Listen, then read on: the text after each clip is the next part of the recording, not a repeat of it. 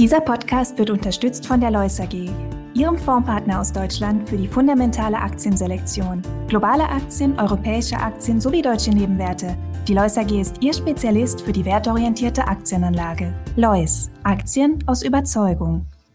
Heute bei die Message eine Standortbestimmung bei Banken, Wärme und Wirtschaft.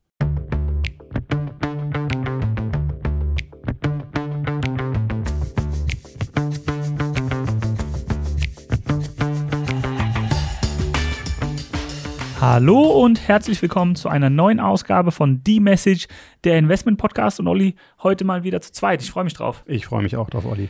Gib mir doch mal eine Standortbestimmung. Wo stehen wir heute? Standortbestimmung, ähm, da fallen mir jetzt zwei Sachen ein. An der Börse oder meinst du zum Beispiel den Fiesmann-Deal, also was da los ist? Lass uns mit Fiesmann anfangen.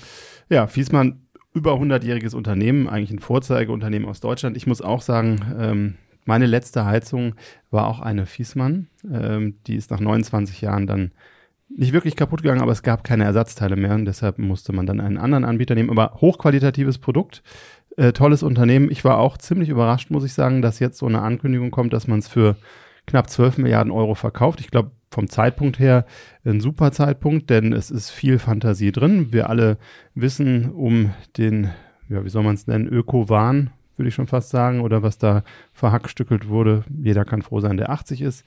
Dazu später mehr.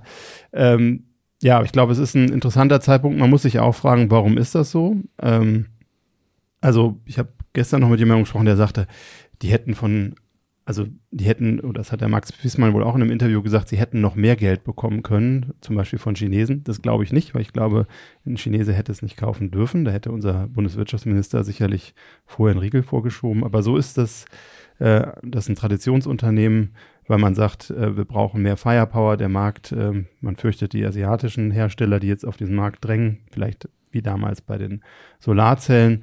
Ähm, ja, auf jeden Fall ist es so, ähm, die Firma ist verkauft. Super Deal für die Familie Fissmann. Herzlichen Glückwunsch. Wer hat es äh, gekauft? A Carrier Group aus den USA. Ob das jetzt letztendlich dann den Standort lange weiterhält, da werden wir mal sehen. Also ich glaube, da geht es um einen guten Namen, um Distributionsnetzwerke. Äh, ob die Produktion hier lang, langatmig sein wird bei unseren Energiekosten, weiß ich nicht. Aber ich, ich nehme ja an, die Amerikaner, wenn die es kaufen, wollen die doch auch einen Wachstumskurs eben bei Fiesmann sehen. Bedeutet das vielleicht in Deutschland für uns mehr Arbeitsplätze bei Fiesmann?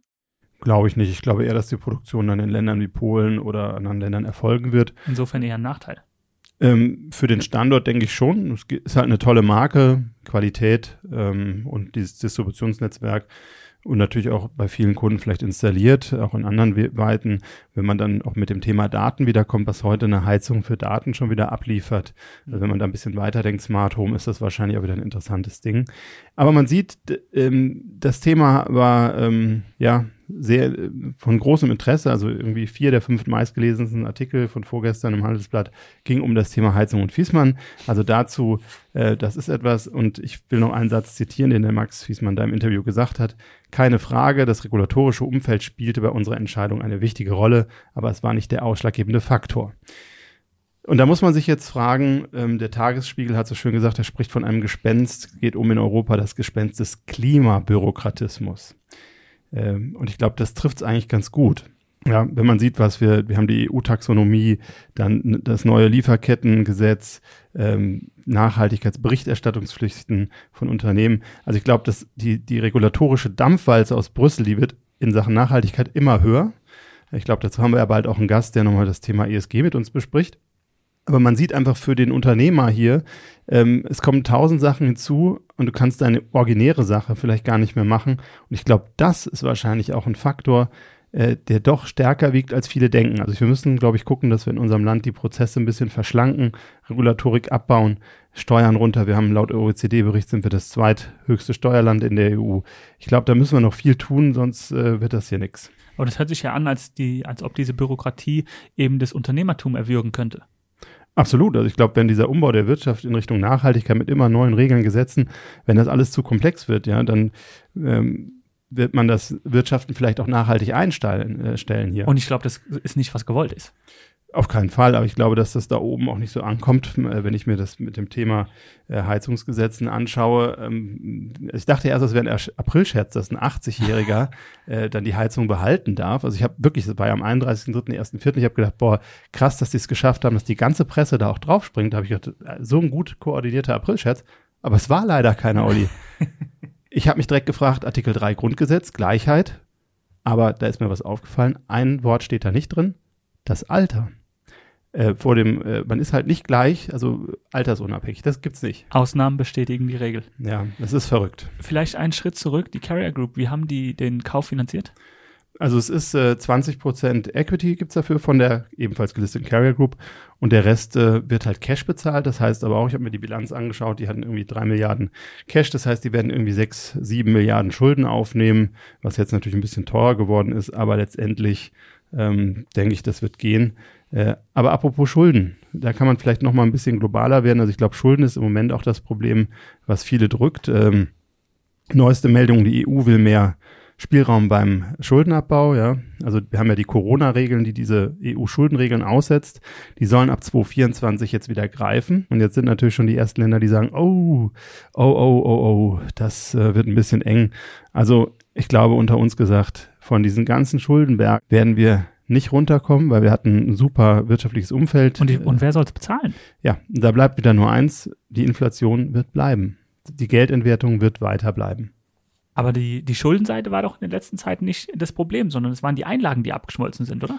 Du sprichst jetzt auf die Bankenkrise, die auch noch schwelt an. Ja, jetzt, wir hatten zuletzt äh, die First Republic Bank, die ja dann ähm, einen Zuschuss von einigen Banken bei den Einlagen bekommen hatte wollten jetzt eine Kapitalerhöhung machen. Also das, das Spiel oder dieses Spiel äh, um das Thema Banken ähm, jenseits des Atlantik ist, glaube ich, auf keinen Fall zu Ende. Und jetzt kommt noch ein ganz ähm, profaner Punkt hinzu. Ähm, Bill Gates hat 1994 mal gesagt, Banking is necessary, banks are not.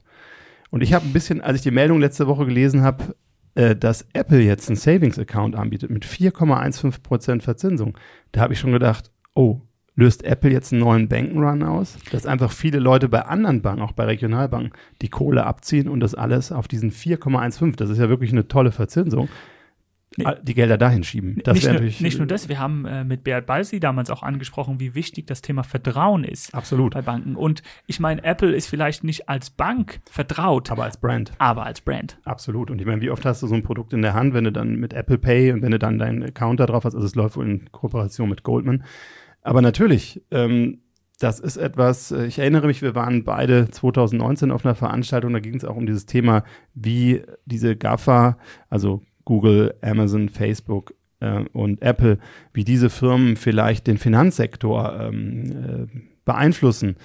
Ähm, und ich glaube, viele haben das ein bisschen unterschätzt, welche Marktmacht man hat. Ich meine, wie oft bist du auf Google? Vielleicht jetzt bald weniger, weil du bei ChatGPT suchst.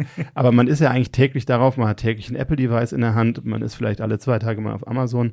Ähm, und es gibt einige Tech-Firmen, die einfach ein viel größeres Vertrauen nach meinem Gefühl äh, haben, als es die Banken haben. Und dann redest du jetzt über Apple, aber es gibt auch Themen wie Microsoft, Amazon, die alle genauso die, die Macht hätten, genau dasselbe zu machen. Und dann äh, wäre es wirklich schwierig für die traditionellen Banken.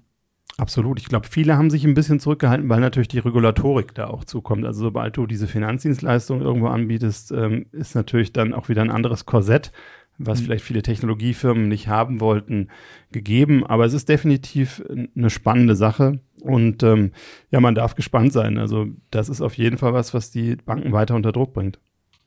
Würdest du im aktuellen Umfeld dann auch äh, im, äh, Bankaktien kaufen?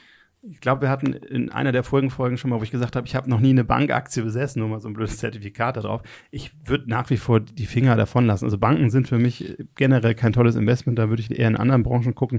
Was aber total interessant ist, äh, wenn du jetzt siehst, was passiert ist, Warren Buffett hat ja auch jahrelang große Holdings von einigen Banken, der hat relativ viel verkauft, hat dazu auch in einem Interview zuletzt was gesagt, der hat da einige Red Flags gesehen. Ähm, aber interessant ist seine Apple Holding, die ja mit Abstand die größte Holding ist, mhm. die hat er behalten. Also du siehst, ähm, es tut sich unheimlich viel. Jetzt haben wir ja die Schleife ganz schön geschlagen, wieder zurück zu den Märkten und, und das war ja auch eigentlich meine Eingangsfrage.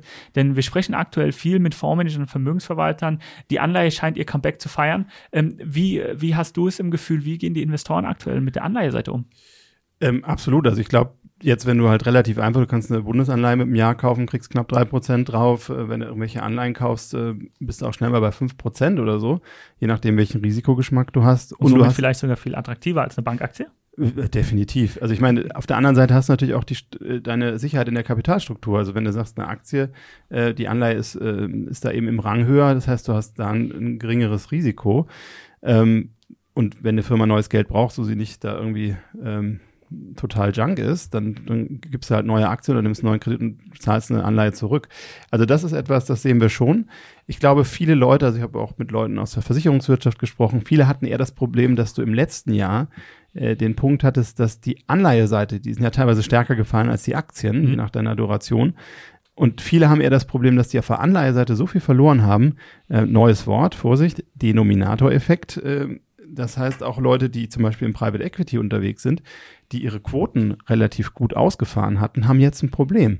Denn dadurch, dass die Anleihen so massiv gefallen sind, äh, ist in den Allokationsquoten haben die Grenzverletzungen. Also wenn ich jetzt zum Beispiel vorher 10% Private Equity hatte und äh, 60% äh, Anleihen, die dann 20% fallen, geht meine Quote in der, in der relativen Betrachtung auf einmal über mein Maß hinaus. Also das ist ein unheimlich spannendes Thema.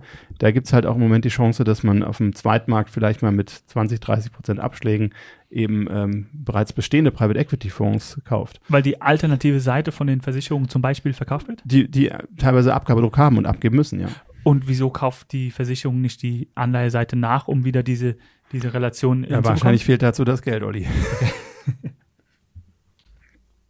Aber apropos kein Geld, Uli, ähm, vielleicht auch mal, um das auf das Thema Nachhaltigkeit einzugehen. Siehst du auch aktuell, dass äh, die Zuflüsse in nachhaltige ähm, Investments aktuell wieder abnehmen? Also ich glaube, ein Thema ist ja, dass viele Fonds wieder umgruppiert werden von, vom Neuner Fonds zum Achter oder vom Achter zum Sechser, weil so viel Unsicherheit herrscht und da ist auch wieder die Regulatorik, was nicht klar ist. Äh, das ist wieder so ein Schweben in einem in etwas unklaren Raum. Ich glaube, dazu zu dem Thema können wir sehr gut mit einem mit einem Gast in einer der nächsten Folgen sprechen, der der da sehr tief drin ist. Das würde mich sehr interessieren. Äh, aber ich glaube, was ich sagen möchte, ist halt wirklich dieses, was was mich so ein bisschen aufregt. Wir hatten dieses Heizungsthema, dass da irgendwas äh, und diese. Also ich glaube, manchmal die Politik versteht gar nicht, was die in Leuten auslösen. Also du kannst nicht in neun Monaten jetzt alles und äh, abgesehen davon, selbst wenn du die ganzen Wärmepumpen hättest, ja, oder Heizung, du brauchst auch noch die Leute, die sie einbauen, ja, also das, so ein Wechsel, das dauert ja wahrscheinlich Jahre oder Jahrzehnte.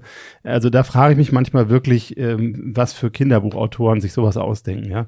Ähm, aber da muss ich wirklich sagen, wir müssen hier als Land gucken, nicht, dass, dass wir hier mit so einem Ökosozialismus alles runterwirtschaften, ja. Wir brauchen diese Ziele, müssen die auch erreichen da wäre eigentlich das Ziel, dass Deutschland irgendwo Vorreiter, Technologieführer wird, ja, ähm, dass wir uns als einziges Land der Kasteien, ja, das bringt dann, dann, dann wenig. Also wir brauchen irgendwo eine Waage zwischen Wirtschaft und Natur. Ähm, und wenn ich jetzt, letztens, ich habe dir den Artikel geschickt, dass man mit wenigen Strohballen äh, wohl ein Auto mit Biogas ein ganzes Jahr fahren kann, ja, dann frage ich mich, warum machen wir das nicht längst? Aber vielleicht kommen wir zu deiner Message der Standortbestimmung. Ja, ich würde sagen, zum Thema Standortbestimmung, wir brauchen weniger Regulierung, mehr Offenheit für wirkungsvolle Ansätze, weniger Lobbyarbeit.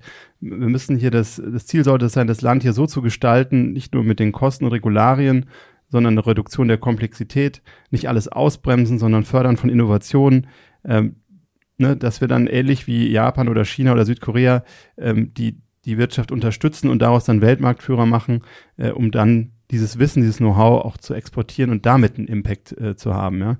Und jetzt meine Message, sonst wird nämlich hier aus dem Land der Dichter und Denker ein Land ohne Lichter und Lenker. Vielen Dank. Gerne.